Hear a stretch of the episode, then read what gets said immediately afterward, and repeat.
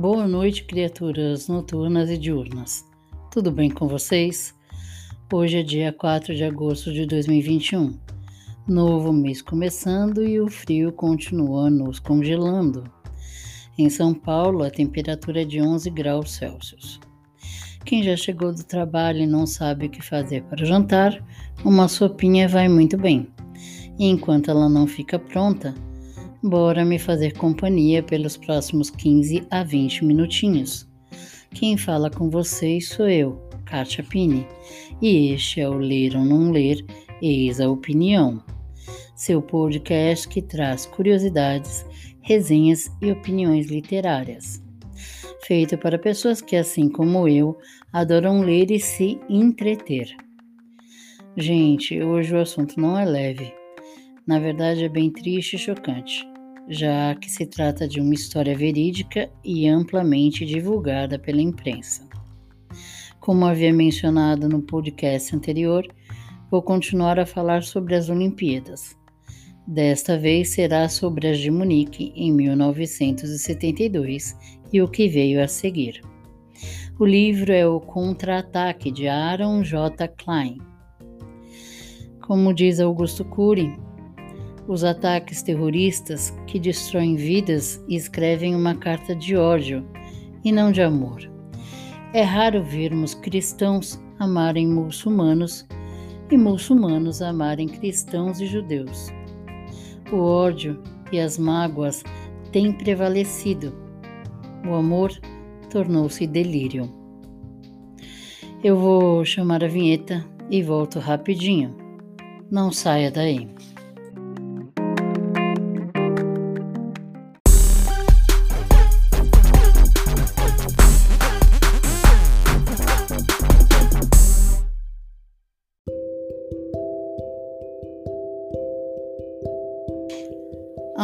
Aaron J. Klein foi um escritor e jornalista israelense. Ele atuou como correspondente militar e de inteligência da revista Time no Biro de Jerusalém. Ganhou o prêmio Henry Luce de 2002 pela Universidade Hebraica. Ensinou jornalismo em faculdades e universidades em Israel. Seu livro Striking Back foi traduzido para uma dúzia de idiomas e publicada em mais de 20 países. No Brasil, o nome de capa é Contra-Ataque. Entre as informações exclusivas que Klein apresentou estava a conspiração bem-sucedida do Mossad para matar o líder militante palestino Wadi Haddad em 1978, envenenando-o por meio de uma caixa manipulada de chocolates belgas. Klein morreu de câncer em 7 de julho de 2016. Os Jogos Olímpicos de Verão, oficialmente conhecidos como os Jogos da Vigésima Olimpíada, foram realizados em Munique, cidade mais populosa do estado da Baviera, na então Alemanha Ocidental entre 26 de agosto e 11 de setembro de 1972.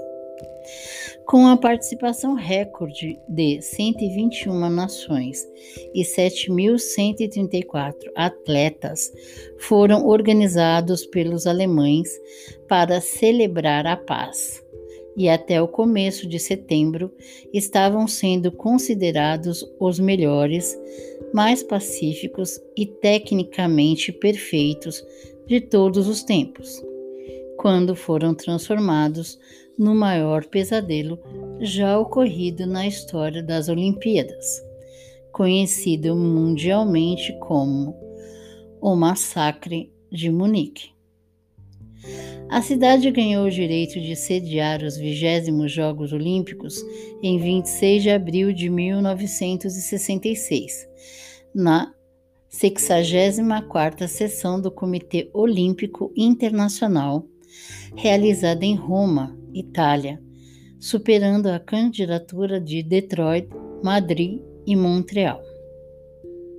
O grande nome de Munique e um dos maiores de todos os Jogos Olímpicos foi o do nadador norte-americano Mark Spitz, campeão olímpico de sete provas da natação. Spitz também quebrou o recorde mundial de todas elas, numa façanha sem paralelos no mundo do esporte. Além disso, duas de suas medalhas e recordes foram conquistados na piscina no mesmo dia e com apenas uma hora de diferença entre elas. O feito de Spitz, que assombrou o mundo, transformou-o num alvo preferencial do terrorismo por ser judeu e ele foi retirado às pressas da cidade após o ataque à Vila Olímpica e enviado de volta aos Estados Unidos. Sua façanha o transformou num dos maiores nomes da natação mundial de todos os tempos, e somente veio a ser superada nos Jogos Olímpicos de Pequim, em 2008, pelo também norte-americano Michael Phelps, que ganhou oito medalhas de ouro, após Munique, promovido a patrimônio nacional. Resgatando a tradição de seus compatriotas nas corridas de fundo, o finlandês Lasse Viren conquistou o ouro nos 5 mil e nos 10 mil metros, este último de maneira sensacional, caindo ao chão depois de um choque no meio da prova e ainda se recuperando, não apenas para ganhar a prova, mas também para quebrar o recorde mundial. O tiro com arco e o handball foram reintroduzidos no programa olímpico após um período de ausência. Os Jogos de 1972 tiveram pela primeira vez um mascote, o cachorrinho linguiça Waldy. Pela primeira vez, o juramento olímpico também passou a ser feito pelos juízes. A Amazona alemã ocidental Liselotte Lisenwolf, competindo no adestramento, tornou-se a primeira mulher a conquistar a medalha de ouro individual do hipismo. A estrela da mídia nestes jogos foi a ginasta soviética Olga Korbut, que com sua simpatia chamou a atenção da mídia internacional. Herdeira de sua compatriota Dawn Fraser, a australiana Shane Gold, de 16 anos, que tinha mania de ir à cerimônia de premiação no pódio, agarrada a um ursinho de pelúcia, ganhou três medalhas de ouro e duas de prata na natação. Monique também teve seu drama esportivo para os americanos. Campeões consecutivos do basquetebol desde os Jogos de 1936, na mais absoluta supremacia que uma única nação teve sobre determinado esporte olímpico, viram a medalha de ouro escapar numa final tensa contra a União Soviética, em que tiveram uma derrota de 51 a 50, graças a um polêmico erro na contagem do tempo, que permitiu aos soviéticos uma cesta no último segundo. Revoltados com o acontecido, se recusaram a receber as medalhas de prata, que até hoje se encontram guardadas num cofre na sede do COI, na Suíça. Para os soviéticos, eternos vice-campeões no basquete para os americanos, esta conquista teve tamanho sabor que oito anos depois, nos Jogos de Moscou, coube ao capitão desta equipe, Sergei Belov, acender a pira olímpica na cerimônia de abertura. Foi a primeira vez que os Jogos Olímpicos foram transmitidos ao vivo para o Brasil.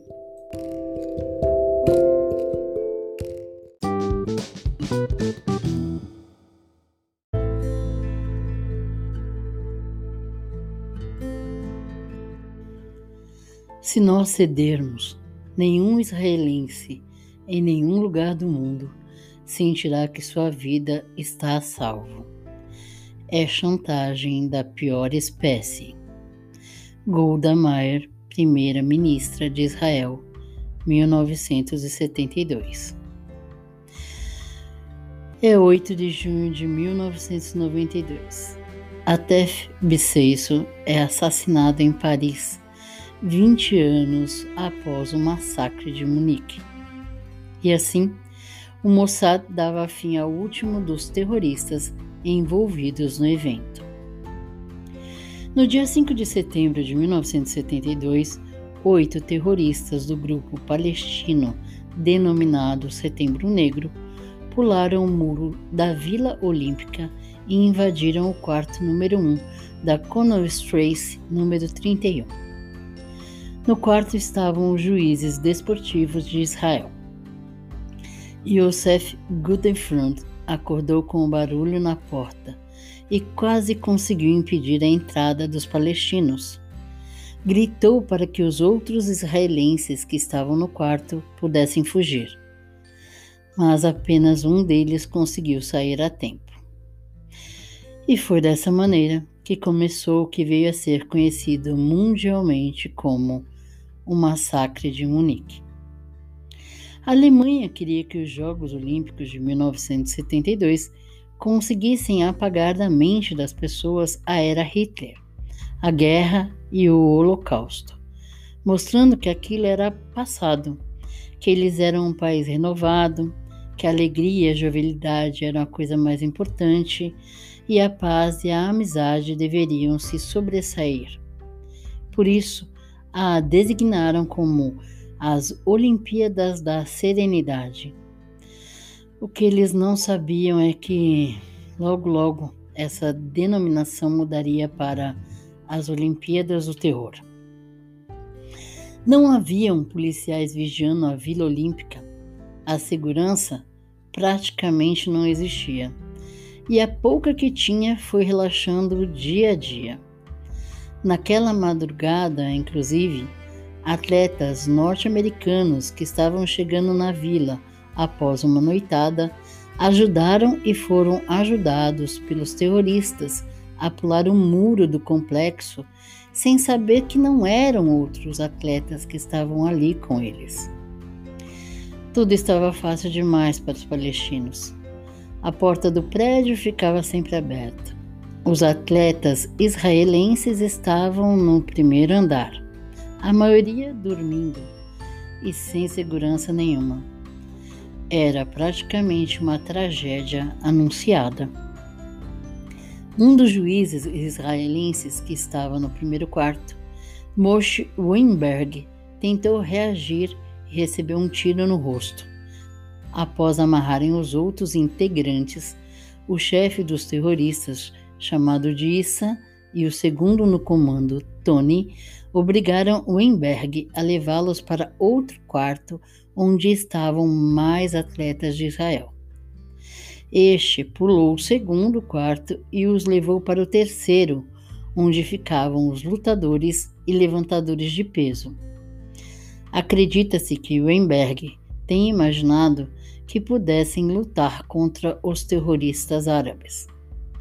Um deles até tentou, o levantador de peso Joseph Romano, que foi imediatamente assassinado. A essa altura, Weinberg, que também tentara novamente tirar a arma de um dos homens encapuçados, já havia sido morto e seu corpo nu jogado na rua em frente ao complexo de apartamentos. A partir daí, começaria a mais desastrosa tentativa de resgate feita pela Alemanha. Os terroristas entregaram uma carta com a exigência de libertação de 236 prisioneiros e 234 deles estavam presos em Israel. Foi nesse momento que se apresentaram como integrantes do grupo Setembro Negro.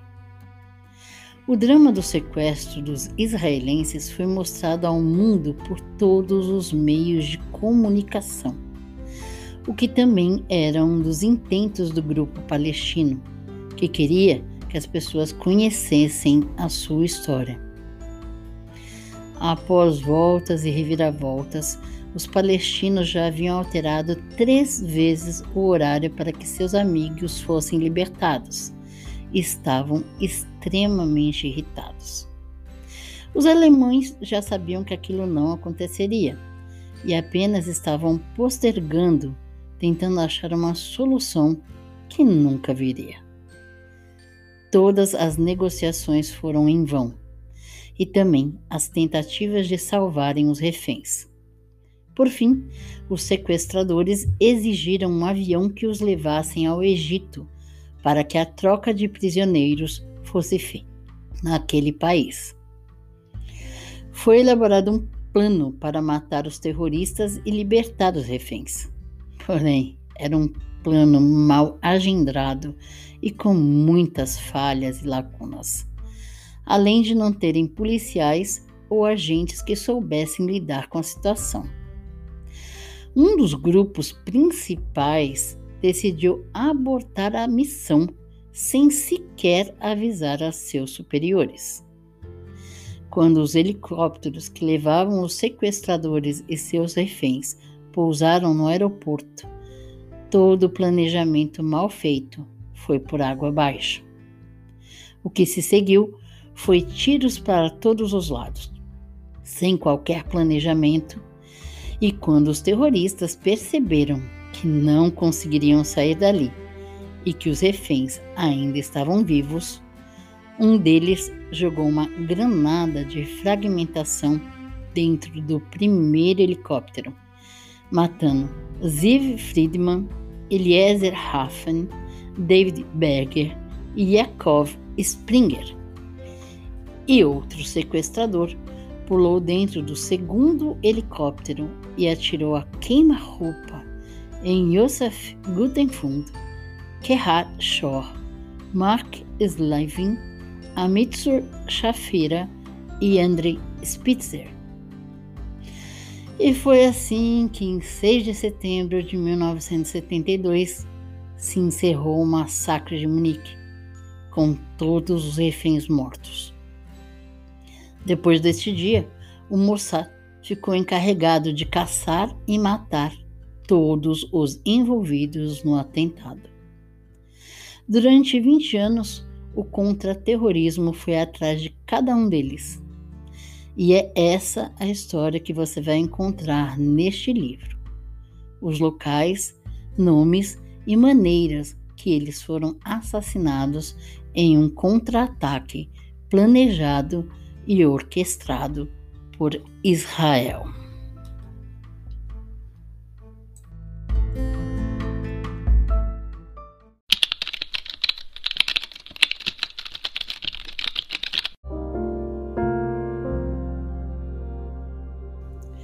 Quando eu decidi falar sobre as Olimpíadas, só tinha lido o livro do James Patterson. E ao procurar um outro para ler, dei de cara com o massacre de Munique. Não encontrei nenhum livro especificamente sobre esse assunto, mas Contra-ataque fala bem sobre o que houve e também sobre a caçada que o Mossad promoveu a todos que participaram da carnificina. Vou falar uma coisa para vocês. Eu não consigo dizer o que mais me chocou, ou entristeceu, ou destroçou meu espírito nessa história. Assim que eu comecei a ler sobre o que aconteceu, eu procurei um documentário chamado Um Dia de Setembro. Não encontrei por inteiro, mas as partes que consegui assistir já me deixaram completamente no chão. Os depoimentos frios de um dos terroristas misturados com da esposa de um dos treinadores assassinados, fez minha cabeça dar voltas.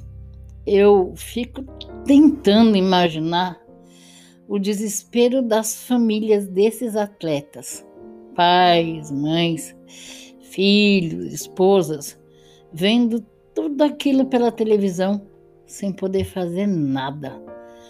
A angústia da espera, o desespero de não poder ajudar a tirá-los dali e deles, sabe, ali presos, amarrados, com fome, sede, sendo espancados, é, pensando se um dia voltariam a ver suas famílias, se sairiam vivos aquilo, um medo em seus rostos, e no fim, a visão da morte certa.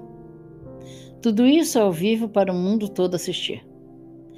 Outra coisa que me chocou demais foi o fato de, apesar desses atletas terem sido sequestrados e um deles já assassinado, as Olimpíadas terem continuado, com os estádios lotados e as pessoas comemorando como se nada de terrível estivesse acontecendo. Se não fossem as manifestações mundo afora, talvez não houvesse tido nem a paralisação por algumas horas. E uma coisa que me impressionou de forma muito negativa mesmo foi ver as cenas dos atletas dos outros países nas áreas recreativas, tomando sol, brincando, se divertindo. Como assim, gente?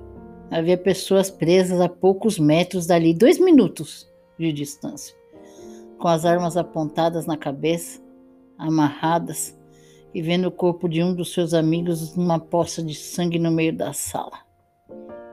Algumas pessoas falaram que parecia um filme de ação, tipo James Bond. Para mim, parecia mais um filme de terror, onde outros seres humanos simplesmente não tinham compaixão por seus semelhantes. Será que esses atletas, ao final, tiveram pelo menos remorso? Será que conseguiram enxergar o que realmente tinha acontecido enquanto eles apenas estavam levando a vida numa boa? Foram 11 pessoas assassinadas a sangue frio, cara.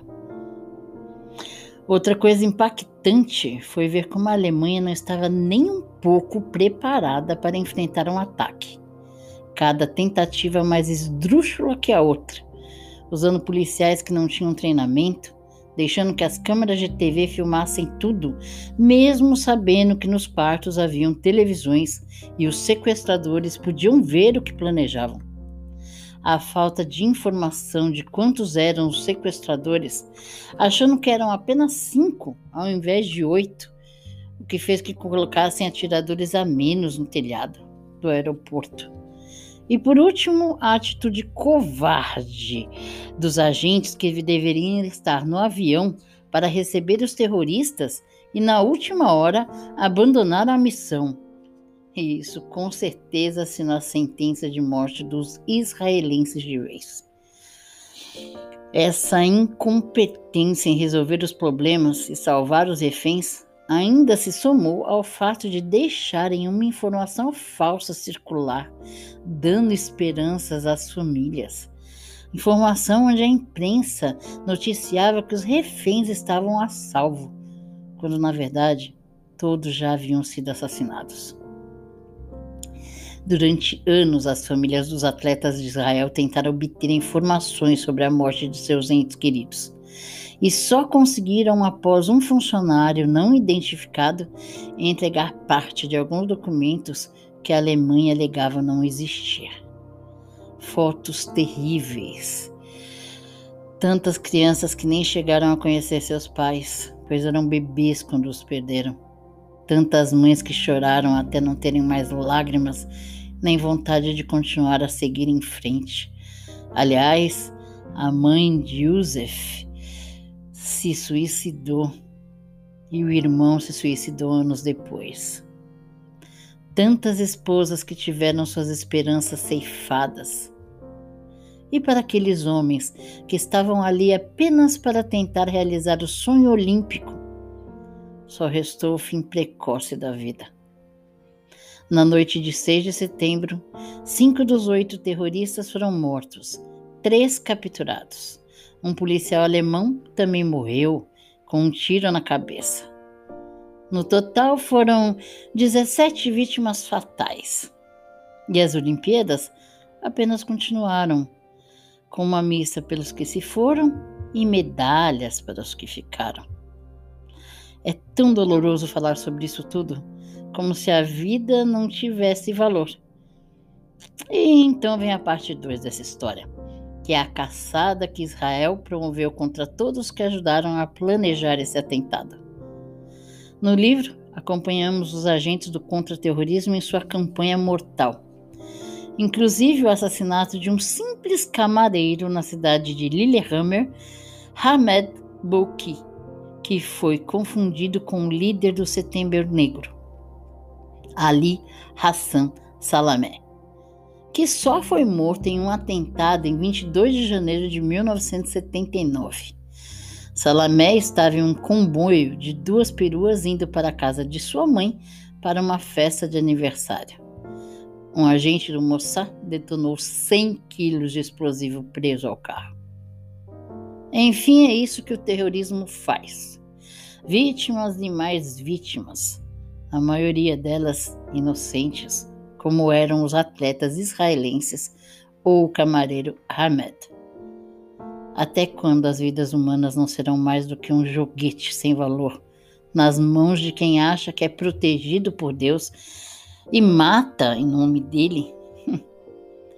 Tem um lado certo e outro errado? Para mim, só há lado errado. A frieza com que as pessoas matam gela o sangue.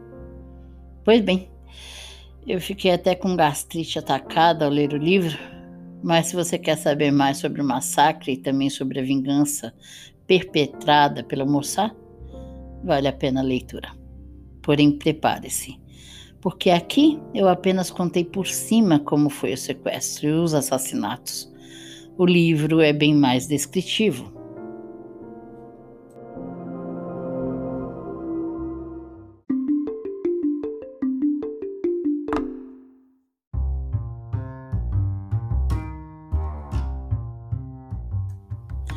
Com a sangrenta história da nação judaica, aprendemos que a violência que começa com o assassinato de judeus termina com a violência e o perigo se espalhando a todos os povos, a todas as nações. Não temos alternativa senão combater as organizações terroristas, onde quer que as possamos encontrar. Golda Meir, primeira-ministra de Israel, 1972. Bom, minhas criaturas, essa foi a resenha de hoje. Quero que me perdoem pelo tamanho que acabou ficando o podcast e também se me exacerbei na emoção. Foi muito, mas muito difícil para mim falar sobre esse caso. As imagens dos reféns não saíam da minha cabeça e mexeram muito comigo. Assistir às cenas do documentário Um Dia de Setembro é de fato extremamente pesado, principalmente quando sabemos que nenhum deles vai ser com vida. Há também um filme chamado Munique, do diretor Steven Spielberg, que ainda eu não consegui tomar coragem para assistir. Ele concorreu a diversos Oscars e foi inspirado em um livro chamado A Hora da Vingança de Malbataan tem também documentários no YouTube sobre o caso e reportagens onde a mulher de Yusuf Romano conta sobre as fotos que recebeu e o estado em que o marido estava. É muito triste. O livro Contra-Ataque tem 230 páginas e quem distribui é a Ediouro. A data de lançamento é de 2005. Você o encontra tanto nas livrarias convencionais como pela internet. Ah, nas minhas redes sociais, vou deixar algumas informações adicionais e espero vocês por lá. Arroba ou underline ler no Twitter. É, no Instagram, ler ou não ler a opinião. Arroba resenha ler no Facebook. Aproveite para deixar a sua opinião e também sugestão de temas para o podcast. Como sempre, vou deixar aqui uma frase para reflexão. A partir do momento que uma pessoa é extremista, seja lá do que for, ela se torna um terrorista em potencial. João Prats. Até a próxima quarta-feira, se Oxalá permitir. Boa noite. Fui.